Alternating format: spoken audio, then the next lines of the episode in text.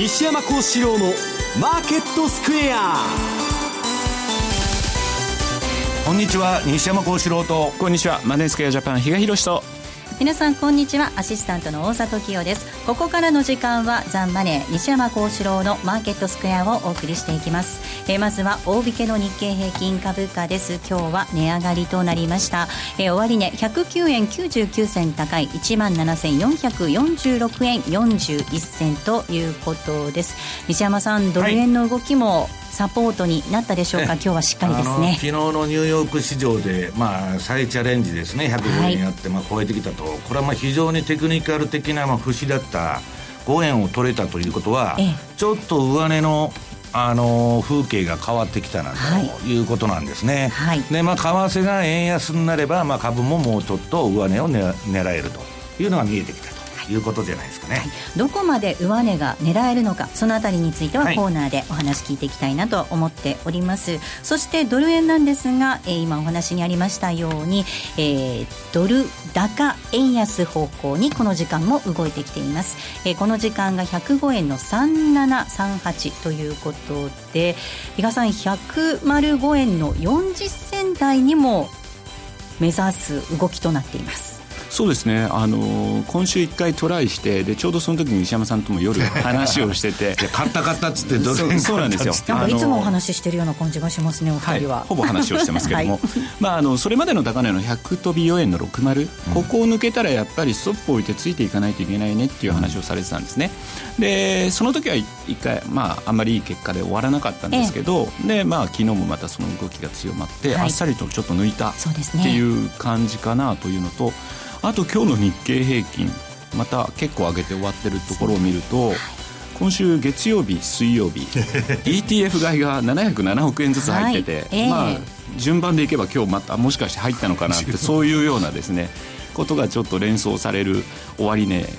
というか週末の引け値になったかなという感じがしますね、はい、はい、ちょっとね来週なんかこういい感じでつながりそうだなというイメージもあります。マーケットについてはこの後も西山さんと比嘉さんにたっぷりと解説をしていただきたいと思います。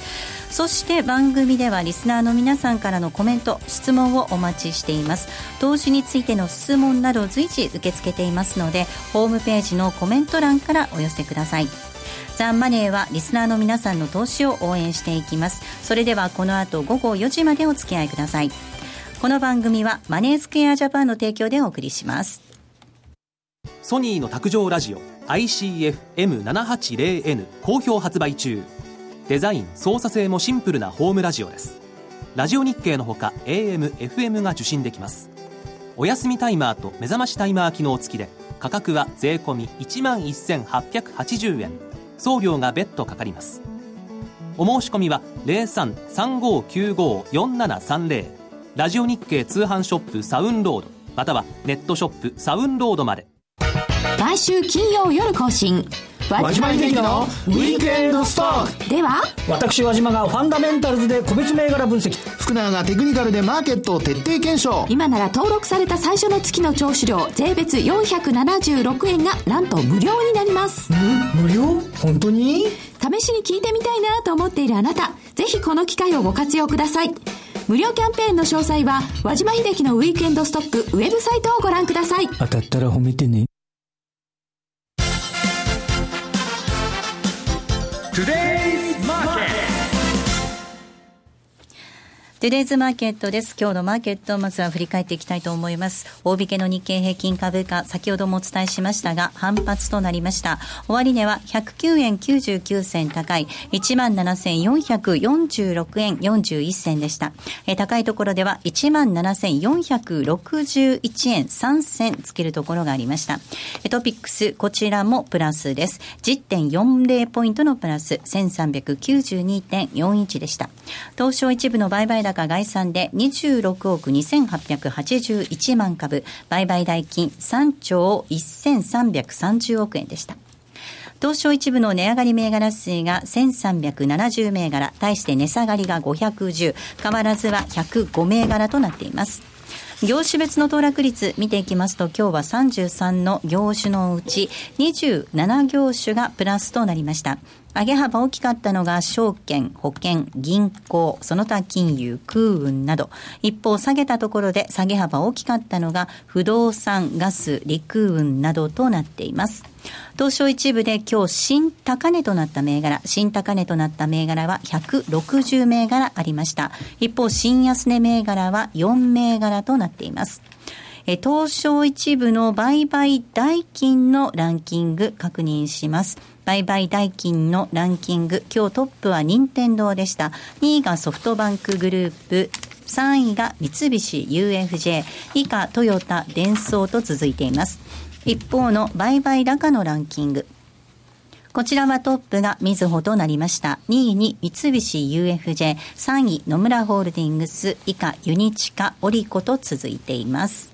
えそして引け後に決算を発表したところいくつかありますのでここでご紹介をしていきたいと思います。まずは5411の JFE ホールディングスです。えこちらは第2四半期4月から9月の業績を発表しました。売上高1年前に比べまして12.5%減の1兆4995億円。営業利益については91.8%減ということで40億円にとどまりました。また経常損益こちらは1年前は黒字でしたが、101億円の赤字に転落する見通しです。また、最終損益についても84億円の赤字に転落しました。経常利益101億円の赤字に転落しました。また、純利益についても84億円の赤字に転落しています。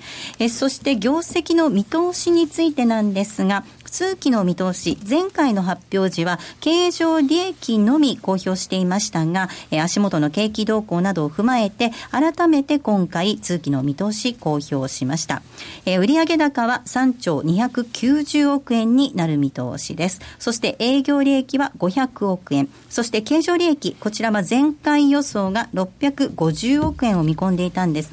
が、えー、こちらが300億円にとどまる見通しです。経常利益予想引き下げています。えー、純利益については150億円、150億円になる見通しです。えー、JFE ホールディングス今日の終値です。40円50銭高い1499円50銭となりました。そして4063の新月化学工業です。こちらも第2四半期同じく4月から9月の業績を発表しました。えー、売上高1年前に比べて5.1%減の6130億円。営業利益は11.1%増の1220億円。えー、経常利益4.6%増の1182億円。えー、純利益14.1%増の874億円ということで、減収ながらも、えー、増益ということで、えー、減収ながらも増益という第2四半期となりました。えー、従来、えー、通期の見通し、こちらは変更しておりません。えー、経常利益が4.5%増になる見通し、そして純利益7.5%増の1600億円になる見通しです。通期の予想は据え置いています。なお、配当予想について、えー、と変更をしております。期末の配当予想を変更しました。えー、前回55円を期末に、えー、配当金ということで予定していたんですが、今回の修正で60億円、え、60円に増額しています。60円に増額しています。え、これによりまして、え、年間配当金が、えー、120円、120円になる見通しです。新越化学工業の今日の終値。えー、7781円、122円のプラスでした。もう一銘柄いきたいと思います。小松です。6301です。こちらも同じく第2四半期4月から9月の業績です。売上高1年前に比べまして10.8%減の7961億円。営業利益35.2%減641億円。えー、純利益については40.6%減の580億円ということで、えー、減収、減益決算となりました。えー、通期の見通し、こちらは変更なし変更なしです。えー、通期の見通しは従来予想を据え置いています。えー、小松の終値です。今日は、えー、こじっかり、えー、2340.5円、5円で大引けとなりました。24円のプラスとなっています。では続いて為替市場の動き確認しておきましょう。ドル円ですが、この時間、105円の3839です。えー、そして、ユーロ円114円の9196。えー、ユーロドルは1.091011あたりでの動きとなっています。えー、では、えー、マーケットのポイントについて、比嘉さんからです。お願いいたします。はい。まあもう今週は、その105円、節目を抜けてきたっていうのが、まあ大きな材料かなというふうに思いますね。でとりあえずじゃあこの先次どこになるのというようなところまあちょっとあの確認してみたところ例えば13日移動平均のプラス2%だと106円の27っていう言い方にもなるでしょうし200日移動平均線が107円の25というところ、えー、今走ってますんでまあそこら辺まで行っても今おかしくないようなそんな感じかなというふうに、えー、思っています。でまあとはいえ今日の夜ですね、はい、えー、アメリカの第三四半期 GDP の速報値が発表になります。はいでこれまで前期比年率2.5%の成長と見られてたのが今直近もしかしたらこれ情報少しあの市場コンセンサス0.1%情報修正されてるのかなと、えー、当社の経済指標を見ても2.6%になってるので割と強めの数字が出るんじゃないかという予測ただ一方でですね、えー、アトランタ連銀の GDP now であるとかあとはニューヨーク連銀ですね。ここが出してるその GDP 予測値を見ると2.2とか2.1ぐらいでその市場コンセンサスよりも低い数値になってますんでまあこれまた、えー、速報値なんでブレが大きくなりやすい指標また悪くなればですねこれまで今週に関しては12月の利上げというものがかなり織り込まれる動きになったのでまたゾロ調整が入っても不思議ではないかなという感じがしますね。まあ、えー、来週からまたさらにいろいろと指標が出てきますんで、はい、まずはそういう意味では今日の GDP 速報値ですね、これを確認したいなというところ。あともう一つ。原油の今日また会合が、はい、OPEC の加盟国、非加盟国で開催される予定なので、この会合でまた11月下旬ですか、減産調整が進むんじゃないか、もうこれ、いろんななんか発言が出てきて、触れやすくなってるんで、はい、ちょっとこのあたりも、えー、ポイントになるんじゃないかなというふうには思ってますね、うん、はい。えー、では西山さんにお話を伺っていきたいと思います。はい、まあ、今、津田、えー、比嘉さんからのお話にあったように、また言っちゃった、比嘉さんですよ、比嘉さんです。比嘉さんからのお話にあったように、105円という節目を超えてきました。はい、えそして日経平均もしっかりとした動きになっているわけなんですが、さあ、これ、いつまで続くのか、どんな動きになるのか、どうご覧になりますか？えもうあのー、これ結論から言っちゃいますと、えー、ドルインデックスの100、ここがまあ非常に大きな、あのー、ポイントになるんですね。はい、というのはもう今年あの民主党政権下でルー財務長官、これはもうドル高牽制をずっとやってますんで、で、今度あのー、今度の財務長官、財務ブレーナード、今の FRB ブレーナードが、彼女が、えー、ドル安論者。ということで、まあ、その、今みたいに、その、まあ、ドル高、株高で何度か来てるんですけど、まあ、あの株が下がるのは良くないと思ってますんで、ドルがもうこれ以上あんまり上がってくると、牽制が来るということで、一応まあ、100超えてもそれはドル高になる可能性は十分あるんですけど、まあそこら辺がまあ、一旦の目処かなということと、あとアメリカの金利の上昇。はい。昨日まあ1.8の半ばを超えてきてですね。ちょっと行き過ぎな感じしましたね。いや、あのー、ちょっと勢いがついてて、あのー、2%目指すっていうレポートがもうたくさん出てるもんですから、まあそういうのに投機筋も乗ってると。ただ、あの、2%行く前に1.9のとこに、ちょっと節目があるんですね。で、それの手前で、まあ、昨日はちょっと、あの、足踏みになったんですけど、まあ、金利がどこまで上がるかと。うんいうことなんですね。はい、で、金利については、もうこれ後のコーナーでやるんですけど、ちょっとイエレンがですね、まあ、かなり緩和的な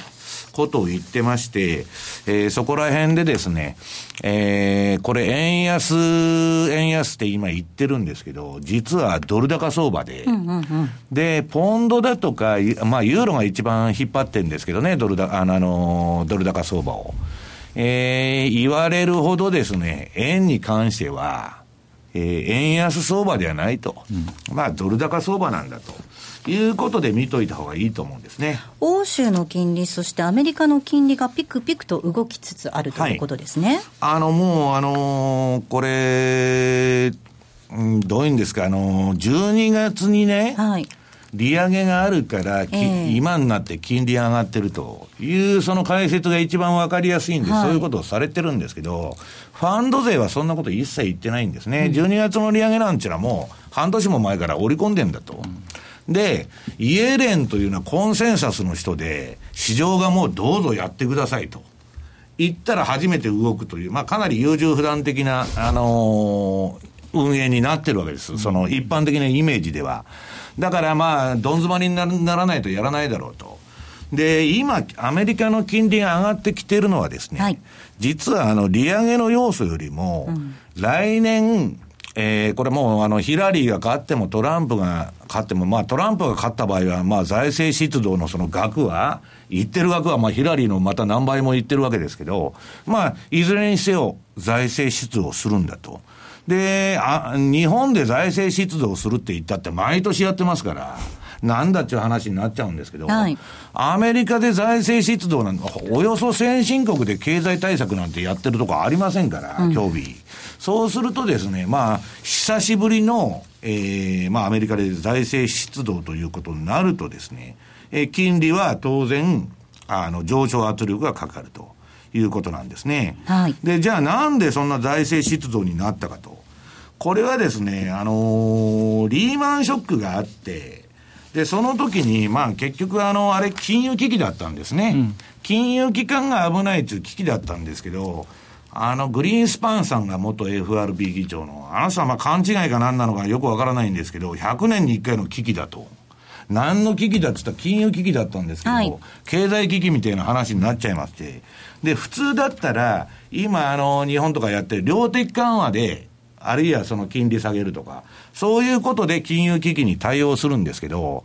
グリーンスパンが生やしたもんで、どこも QE やる前に、量的緩和やる前に財政出動に出たわけです。はいで、一番金ばらまいたのが中国。だからいまだにそれに苦しんでるって言われてますね。で、苦しんで、その借金だらけになっちゃったの。100年に1回で危機だから、あ危機だから財政出動したと。したら、えー、要するにですね、借金だらけになっちゃって、で、結局はその、その間、ギリシャがはい、また危なくなったってことで、借金は悪いことだと。いうことで、どこも先進国は日本を除いてですよ、はい日本は毎、あの、赤字垂れ流しで、毎、あまあ、あの、毎年のように財政出動やってるんですけど、あの、緊縮財政になっちゃった。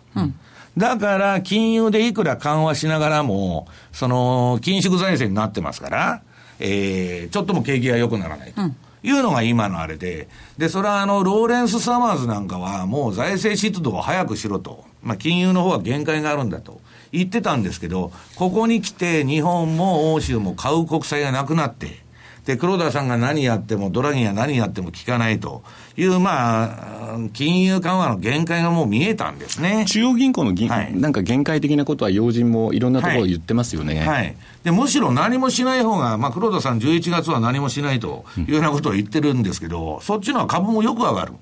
下手にあの政府だとか、あの、中央銀行が手を突っ込まない方が、えーいい相場になってるんですね。で、それはともかくとして、だからもう金融政策が限界を迎えたんで、はい。そろそろ財政出動の出番だということなんですね。はい。で、結局ね、ここが大きな問題なんですけど、要するになんでじゃあ財政出動したかというと、あ財政出動じゃない、QE をやったかと。ええ。それは金融機関の救済もあるんですけど、国の借金が膨れ上がっちゃって、はいその財政負担、借金の負担を減らすために、どこも、まあこの番組でよく言ってる金融抑圧政策。はいこれやったんですね。金融抑圧って何かっつったら、インフレり、えーインフレ率以下の金利を作ると。はいはい人工的に、はいで、それをするために黒田さんは例えば、えー国債を買い得るというスキームを作ったわけです。はいドラギも。とそうすると、今のところは国債の金利が上がらないというスキームが成功して、どこも長期金利を低く抑えることに成功していると。と、そうなると、国借金だらけですから、金利負担がかなり軽減されますから、それは良かったんですけど、問題は個人の方は、ゼロ金利とかマイナス金利にされちゃって、給料もそんな上がらない時代なのに、金利もつかないと。で、消費する力がなくなっちゃったんですね。で、それは優先順位で100年に1回の危機と国の財政を優先して、その金融抑圧政策つって、アベノミクスみたいに国債を買う仕組みを作ってですね、えー、抑えてきたんですけど、いよいよ景気が悪くなってきて、もうこれはちょっと財政出動をしないとダメだと。いうふうになってきてるのが今の現状なんですね。はい。あの、比嘉さん、これ、その、来年もしアメリカで財政出動ということになれば、まあ、景気が上向き、経済が活発になってくるんではないかというので、えー、金利はこう、動き始めているわけですけど、ただ、結局、個人消費は全然盛り上がらないですよね、このあたり、どういうふうにバランスっていうか、取っていくんでしょうね。ただ、まだアメリカの場合は、どちらかというと、その雇用統計の時に出てます、平均賃金、これは、まだまだ上がってきてはいるんですね、だからそことの見合いはまだうまくいくのかなと思うんですよ。はい、それに対して日本が、えー、先ほど西山さんおっしゃってた通り、はい、給与は上がらない、はい、ってことになれば、今なんかあの政府の方が来年2月からプレミアム金そうなんかフライデーとかフライデーとかっていうなんか。そうですそうです。時短でねそれで消費に回してもらおうとかっていうのをやってるんですけど西山さんとも話したんですけど給与上がんないんじゃそこに回す金ないよね。そこの違いはまた日米で出てきちゃうんじゃないかなっていう気がしますけどね、うん、ヨーロッパこちらは西山さんどうなんでしょうね。ヨーロッパも同じですよ。だから、はい、まあ個人から要するにマイナス金利とかゼロ金利政策やって消費する力を奪っちゃったと、うん、でその結果ねまあそのえー、金融機関はじゃあいいのかっつったら、えー、これ、マイナス金利とかにしたら消費するという話だったんですけど。はい。しないですね。うん、しないで、貯蓄ばっかり増えてるっていう皮肉な結果になってるんですよ、ヨーロッパも。ね、日本も貸銀行ばっか売れてるんで。はいこれは話にならんと。で、銀行はもうビジネスモデルがなくなってますから、だんだん弱体化してると。で、これはいかんということで、今アメリカなんていうのは口座管理料とかね、あのもう世界中銀行そうですけど、手数料の引き上げで、なんとか食ってるんです。うん、何のビジネスもない。で、あの、そういう事態になって、まあ、アメリカはもう金利正常化に行かざるを得なくなってるんですね、ある程度。で、まあ、それはいいんですけど、結局はね、その、この、我々アベノミクスと呼ばれて、まあ株高だと。で、景気いいみたいなイメージでやってきたんですけど、実はアベノミクスっていうのは国債の金利を上がらないようにするスキームを作るために、黒田さんがやったんですね。うん、株高っていうのはその付録で起きてるだけ。はい、で、その優先順位で、要するに金融抑圧っていうそういう政策をやってですね、財政負担を減らしてきたと。で、個人だとかその消費は二の次だったんだけど、もう、その今、財政出動に動かざるを得ないと。で、そうすると金利が上がってくるんですね。で、金利が上がってくると、その今までリートに投資してたとか何投資してたかって言ったら、あの、ゼロに比べたら何でも買えたんです。うん、そういう図式が変わってくるんですね。これにちょっと来年は気をつけないといけないかなと。いうふうに見てるんですけど、はい。えー、もう一度ちょっとヨーロッパの話もなんですけど、足元、ユーロ、割と強めですよね、うん、このあたりもその金利の動向だと思うんですけど、はい、これは背景、何があるんでしょうね？いやあの黒田さんもね、ドラギもなんだかんだと言いながら、もう金融緩和やめますっていうことは言えないわけですよ。はい、言った途端に株大暴落とかそういうことになりますから、うん、もう行くとこまで行くしかないと。ただし、えー、一部の、まあ、その、財政規律だとか、まあ、金融のいろはを重んじる人はですよ、テーパリング制度、アメリカもやったじゃないかと。で、今、欧州でテーパリングの話が結構部分的に出てきて、ね、だから私、あの、ブログにも書いたんですけどね、今、ユーロ、まあ、あの、日足も週足もトレンドが出てて、はい、えすごいユーロ安相場なんですけど、またガラッと変わっちゃってですね、えー、テーパリングなんていうようなことが起きたら、ユーロ安かと思ってたら、ユーロ高になる可能性さえあると。うん、だから、えっ、ー、と、株もそうなんですけどね、むちゃくちゃ上がる可能性もあるし、下がる可能性もあるというですね、えー、ものすごい微妙なあれなんです。で、なんでかっつうと、うん、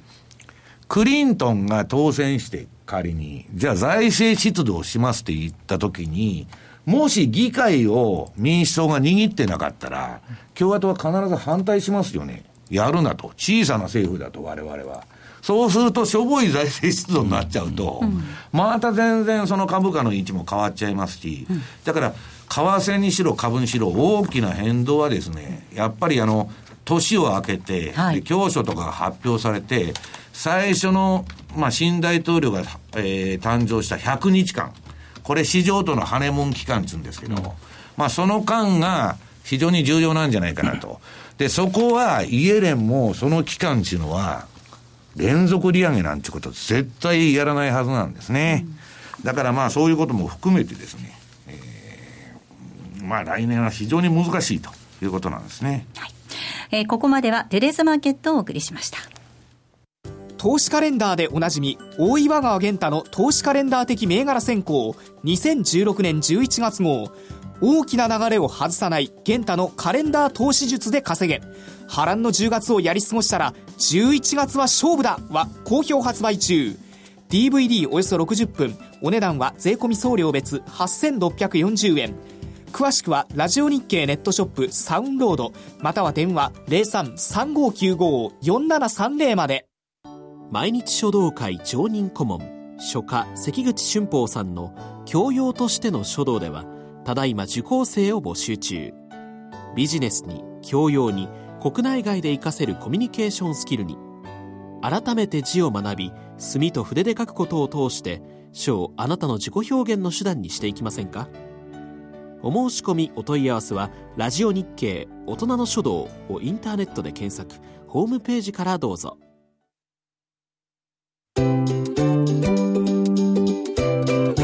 M2J トラリピーボックス。トラップリピートトラップリピート。僕の名前はトラリピトラップリピートトラップリピート。それを略してトラリピ M2J トラリピボックスのコーナーです。えー、この時間はリスナーの皆さんからいただいた質問に西山さんと比嘉さんにお答えいただきたいと思います。えー、まずはリスキーさんからいただいた質問をご紹介したいと思います。10年国債米国金利の上昇の行方ということでご質問いただいています。ドル高と合わせて金利の上昇も続いています。ルー財務長官の口先介入などによりドル安に転換すると金利は低下に転じるのでしょうか。それれとも FF 金利利上げの、え可能性などを織り込み、さらに金利は上昇するのでしょうか。金利の上昇に米国株持ちこたえられないような気がします。えそうなりますと、日経225も、え下げに転じざるを得ないと思いますが、お見立てはいかがでしょうかということで、まあ、先ほども金利のお話、そしてそれが株価に与える影響もお話しいただきました、リスキーさんからいただいています。はい、ちょうど今あの番組のホームページジに、えー、米10年国債金利、この前、冷やしのチャートが出てるんですけど、はい、えー、まあ今、あのー、ちょっとトレンドが一旦故障したんですけど、再度仕切り直してですね、で、とにかく、えー、2%目指すというレポートが大手どころから出てですね。で、HSBC なんかはそれに対して金利なんか上がらないと。まあ今ぐらいのとこまで上がってくんだけど、まああの折り返すみたいなことを言ってて、見方が結構分かれてんですけど、これはね、あの、震災権の帝王のあの、ジェフリー・ガンドラックも言っとんですけど、やっぱり財政出動の足音が聞こえてんだと。アメリカの利上げなんていうのはイエレンさんがやってんですから、まあ仮に12月にやってもですよ、次は来年の6月以降とか、そんなペースでしかやらないはずなんですよ。だからそんな金利ガンガンその上がるというのはないと思うんですけど、まあ、今のところ財政出動の匂いを嗅いで、えー、っと、コモディティ価格が安定したり、資材が上がったり、そういう株が上がったり、金利が上がったり、これはもう金融政策の行き詰まりからですね、財政出動にもう軸が移ってるんです。もう市場の目線が。だからそれをその12月の利上げがどうだこうだっつって、まあみんな解説しとるんですけど、それはちょっと違うと。で、もう一つは、えー、為替の管轄っていうのはおっしゃられてるように、アメリカ財務省なんですね。あの、イエレンとか何にも関係ない。で、財務省がどういう政策を取るかという中で、私はですね、アメリカも、えー、アメリカ盤石だっちゅう、その見方もあるんですけどね、それは財政出動したら景気良くなるでしょう。だけど、何もしなかったら、まあ通常のサイクルから考えて、来年からは景気が悪くなってくると、私は見てるんですね。で、その悪くなってくる中でですね、えー、っと、その、だから、えー、財政出動をしようということになってるんですけど、これはまああの、新大統領と議会との関係があって、そのどのぐらいの規模で出るのかということにもよってくると思うんですね。で、もう一つは、その交代しますから、財務官が。はい。これが今のところね、そのブレーナードという女性がですね、はい、まあかなり色気を見せてまして、で、その人はですね、やっぱりそのドル高は嫌だと。まあ、要するにですね、ヒラリー・クリントンが政治的にうまくあの出発するには、株高っていうのは必要なんですね。えー、で、イランドル高でですね、株が下げてて、で、共和党がわわ議会で騒いでると。これは何としても避けたいわけですね。だから、まあ、その、人事の交代も日本と違って、大統領が変わるとガラッと変わりますんで、はい、ただ、誰になろうが、アメリカが今の景気の状況でドル高政策を施行することはありえないと私は思ってますけどね。はいえー、もう一つ質問紹介します。その前にちょっと日銀の黒田総裁のコメント入ってきたのでご紹介したいと思います。午後の衆議院財務金融委員会で足元の個人消費の状況について、えー、年初来の株価下落による負の資産効果や台風などの天候要因が影響したと指摘しました。ただその一方でえー、雇用所得は増えているとした上で、雇用所得関係の環境の着実な環境が続けば、消費も緩やかに増加していくとの見方を示したそうです。えー、大沢さん、増えてるんですか？増えてないですよ、増えてる人は増えてるんですかね、羨ましい限りですけれどもなんかでもあれですね、最近の黒田さんのコメント聞いてると、なんか自分には何と。周りの外的を、外部の要因がっていうところがちょっと強い感じがします、ね、海外のね、要因でやったとか、台風が来たとかですね、うんはい、まあそういう話ばっかですね。そうですね。さあではもう一つ質問ご紹介します。ペンネーム、I love you 西山さんという40代の女性からいただいちゃいました。はい、モテモテですね。何を言ってるんですか、えー、西山さんが行っている転換点売買について教えてください。はい、えー、転換点のシグナルが発生した際に、次に出たローソク足についていくとのことなんですが、その次に出たローソク足が十字線や当場のような何やら怪しい場合でも、陽線もしくは陰線であるかだけを見てついていくのでしょうか。えー、過去に十字線や当場が出た後に想定していたのと逆方向へ動くことが多々あり、うんはい、嫌な思い出ばかりです、といただいています。嫌な思い出ばかりで、それはよくあるんですね。で、あの、転換点で、その、陽線陰線じゃなしに、最初の転換してきた時の方向に乗るんです。で、その後相場が押し返されて逆行くっていうのはしょっちゅうあるんですね。で、私もそれでよく、あの、ストップロスが入ることあるんですけど、これはですね、もう、あのー、ためらわずに乗るしかないんですけど、はい、私の場合、まあ一例で言いますとね、過去3日間、おおむね、はい、あるいは5日間の場合もあるし、7日もあるんですけど、その特出した高値とか安値、そこでストップを入れちゃうんですね。だからもうストップロスで対処してひたすらついていくというやり方をしてるわけです。で、もうね、騙されるのは、もう何のシステムもそうなんですけど、はい、えー、これでもかっつって騙されて、で、まあ、あのー、あんまりですね、3回も4回も失敗するようだと、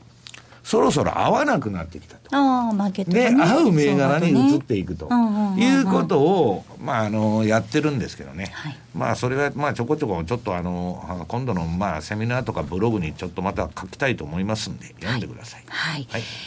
今度のセミナーというお話がありました。比嘉さんセミナー11月に入っても予定されていますね。そうですね。あの10月は実は頭に1回やってそこから何もなかったんですが、はい、11月は、えー、もう3回で一応やる予定にしております、はい、ご紹介していきます。え今日ご紹介するのは11月19日埼玉と11月23日静岡での開催となります。えっ、ー、と横浜も11月の頭にあるんですね。3日ですね。はい、はい、3日にございますこちら締め切らせていただきました、はい、え今日ご紹介するのは11月19日埼玉そして11月23日静岡での開催となります。えまず埼玉での開会場なんですが、CSA 貸し会議室レイアップあ、これは静岡の会場でしたね。えー、埼玉の会場は TKP 大宮ビジネスセンターでの開催。そして静岡が CSA 貸会議室レイアップみゆき町ビルでの開催となります。え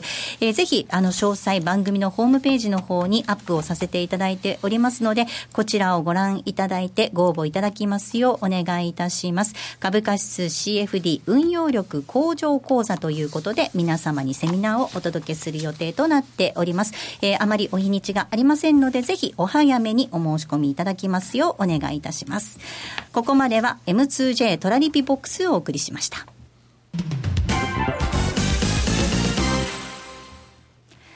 西山幸四郎のマーケットスクエアリスナーにおなじみの FX 会社マネースクエアジャパン独自の発注管理機能トラリピと充実のサポート体制で多くの FX 投資家から選ばれています。今回そのトラリピがさらに始めやすくなる新しいサービスが始まりました。その名もトラリピフルサポートプログラム。例えば200万円をトラリピで運用した場合のプランを考えてほしいといったご要望から、とにかくトラリピのことを何でも聞きたいといったご要望まで、マネースクエアジャパンの経験豊富なコンサルタントがお答えします。これまでトラリピに興味はあったけれど、まだ始められていない方の第一歩、トラリピ専門のコンサルティングプログラムで応援します。トラリピフルサポートプログラム、ぜひご利用ください。詳しくはトラリピサポートで検索。マネースクエアジャパンの取扱い商品は、投資元本以上の損失が生じる恐れがあります。契約締結前交付書面をよくご理解された上でお取引ください。金融商品取引業関東財務局長金賞番号内2797号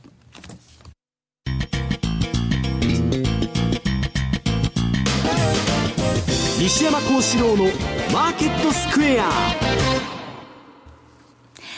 さあ、このコーナーではマーケットの見方について西山さんにいろいろな角度で教えていただくコーナーです。え今日のテーマです。イエレン FRB 議長の高圧経済政策と財政出動で相場は最終波動へというテーマでお話を伺っていきます。はい。えー、まあもうあのー、8年も上げてきた相場でですね、まあ来年9年目に入るんですから、まあリーマン危機が起こった時のボトムを出発点としてですね、まあいろんな相場の見方があるんですけど、まああのー、著名な、まあ、あのー、波動カウントとか打つ人によるとですね、まあよくあの、まあ一般的にエリエリオット波動でいう5波動目に入ってんだと。アメリカの株もね。で、まあ、その、いずれにしても来年のどっかで天井打ちそうなですね、えー、雰囲気がしてるわけです。で、こんなもんはわかりません。単なる、えー、予測ですから、えー、その単なる予測には過ぎないんですけどね。で、その中で、その相場で一番確かなとこっていうのは、そのさっきの5波動で言うと、1、1波で上げて、2波で下げて、3波で上げて、4波で下げて、5波で上げると。そうすると相場のよくあんこっちゅうんですけど、あんこって3波なんですね。1回1波で上がってね、2波の押し目買って3波のあんこを取れというのが相場のセオリーなんですで、最後の5波動っていうのはむちゃくちゃいい加減で、まあ早い話は5波動が30円で終わっても3000円で終わっても、何ら不思議でないと、短縮も延長もするという不確かな波動なんです。うん、ただし、株式相場とか商品相場の相場の最後っていうのは熱狂になりますんで、うん、一番上がるんですね。はい、そうすると最後のまあ、果物でいう腐りかけの一番美味しいとこみたいなとこをみんなが吸い寄せられて、はい、まあ、そういう相場にわーっと集まっていくわけです。はい、で、そこで賞味期限を考えないで折り損ねると大暴落に引っかかると。だから来年は上げるのも上げるかもわからないし、下げるのも下げるかもわからないと。非常に怖い相場なんですね。はい、で、上げる材料としては、今、あの、先ほど言ったように、財政出動をアメリカあのアメリカがするわけですから、はい、そうなんですね。穴ぼこだらけの道をほったらかしにしてね、えー、税金が上げる、上がるよりは、道がね、穴だらけのがいいという国民なんですよ。うん、で、まあ、アメリカが、あの、連邦政府が行う公共事業っていうのは通常戦争しかないんですね。はい、あとは全部州がやってますから。だからまあ、そういう意味では、あの、久しぶりにその大統領が、その、うん、財政出動を謳っていると。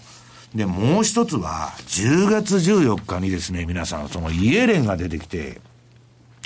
わけわからんこと言い出したと。 high pressure economy ですか、はい、高圧経済政策、高圧経済って何なんだと。高い圧力がかかっとる、えー、政策と。で、 high pressure economy って言ってるんですけど、早い話がですね、金融緩和だとか、あと、ま、財政資金の投入ですね。公的資金だとか財政資金を投入して、何もない需要を喚起しろと。うん、要するにテク入れせえと、景気を。それを当面続けるしかないし、それが唯一の危機打開策だって言ってる。だから彼女の頭の中ではまだ危機なんです。はい。危機は全然終わってない。金ばらまいた分株が上がって、なんとか格好がついてんだけど、うん景気は全然、えー良くなってないし、労働市場もね、トランプとかサンダースが躍進してるのを見てたらわかりますけど、それは完全雇用と言いながら、給料も何にも上がってないと。で実際にはひどい状態だというのがあってですね、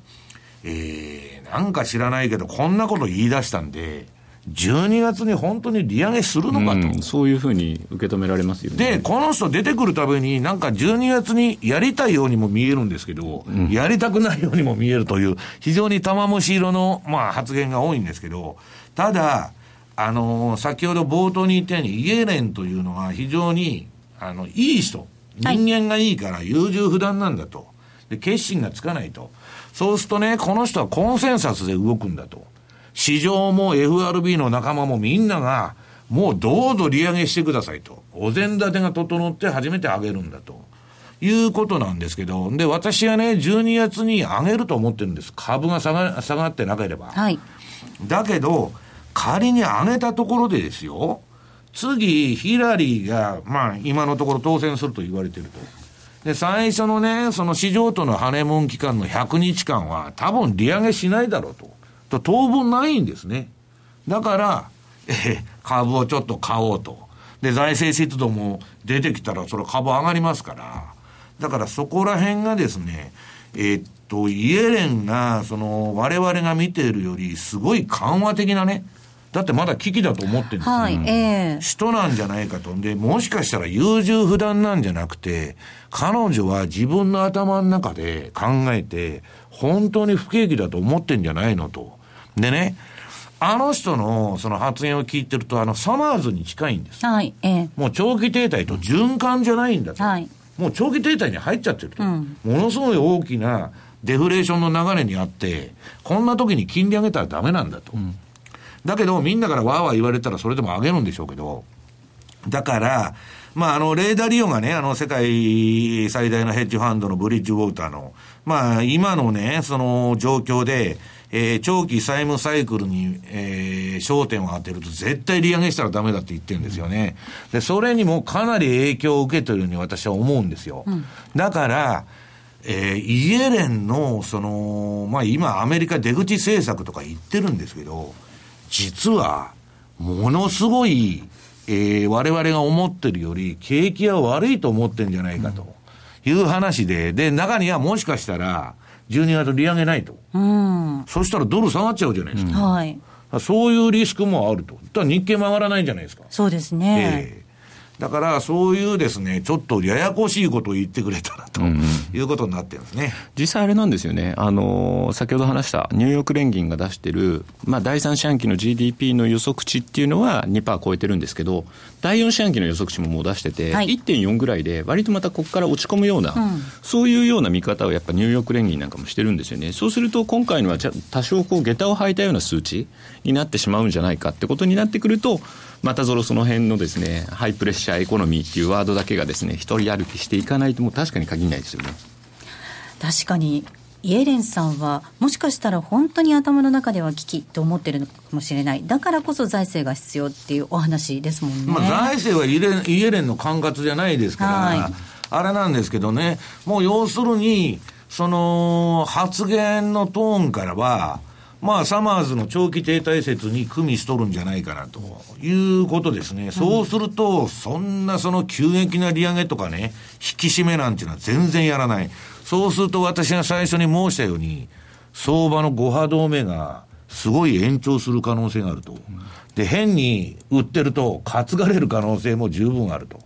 いうことなんですね。じゃああれですねドル円もこう節目を超えてきましたけれどもこのままこう安穏と乗っていってはいドルけない円は今20ヶ月移動移動平均が14円の67銭なんですよ。で、それを114円のね、それを抜くまではもう円高時代に変わりがない。今は、えー125円どころから100円割れまで下げた、えー調整相場。もう相場が円高に走りすぎて、その反省をしとるところなんです。はいうんええその反省が、この105円レベルで236戻しで終わるのか、えー、382まで戻るのかと。で、まあ、もう105円超えましたんで、前の高値の107円いくらっていう、また特筆した高値があるんですけど、通常はそこを目指すパターンになるはずなんですね。だからまあ、それはアメリカの金利次第ですけど、まあだから、あの、修正局面であって、まあ、それが、まあだ、だからどこまで戻るかと。うんで、そんなもんをね、また120円目指すとか130円目指すっていうようなことは、私は、あの、これっぽっちも思ってませんので、まあ、このリバウンド相場は、ちょこちょこやって対処するということなんですね。はい、えここまでは西山幸四郎のマーケットスクエアをお送りしました。山本薫です。大橋弘子です。矢川由紀です。マーケットトレンドは、私たち3人がお送りします日々変わりゆく投資情報を毎日コンパクトに15分でお伝えしますマーケットトレンドは月曜から金曜夜6時トコムスクエアから公開生放送。ラジオ日経ポッドキャスト。過去に放送した番組の一部やポッドキャスト限定の番組を iPod などの MP3 プレイヤーでいつでもどこでもお聞きいただけます。詳しくはラジオ日経ホームページの右上にあるポッドキャストのアイコンからアクセス。浜田節子です。鎌田新一です。投資という冒険をもっと素敵にするためにマーケットのプロを招いてお送りする「ゴーゴージャングルマーケット」は毎週金曜午後4時から。お聞き逃しなく。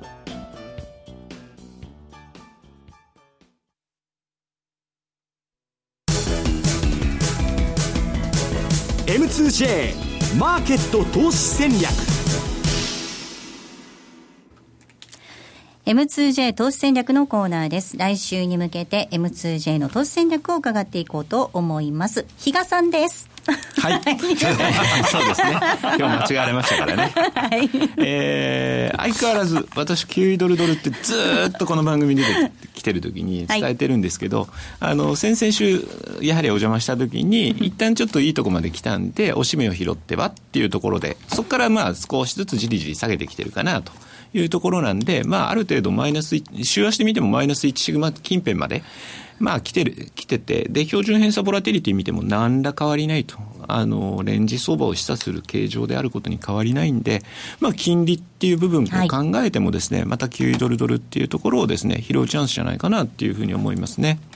おしめを拾っていきたいなと思います。マイナ1シグマを超えてないっていうお話ですよね。マイナス1シグマを、えー、加減として今調整していると。で、上はプラス1シグマで止まってると。そうです。はい。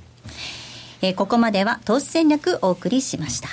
えー、ではここで東京エレクトロンの第二四半期の決算をお伝えしたいと思います。東京エレクトロン8035です。第二四半期売上高3.5%増の3527億円。営業利益2%減600億円。経常利益はトンとほぼ変わらずの623億円。えー、純利益1.4%増の419億円となりました。えー、通期の見通し修正です。情報修正となりました。売上高が3300億円から3527億円に情報修正。そして営業利益490億円から600億円に情報修正ということです。純利益290億円の見通しでしたが419億円に情報修正ということです、えー、東京エレクトロンの第2四半期通期見通し上方修正お伝えしました。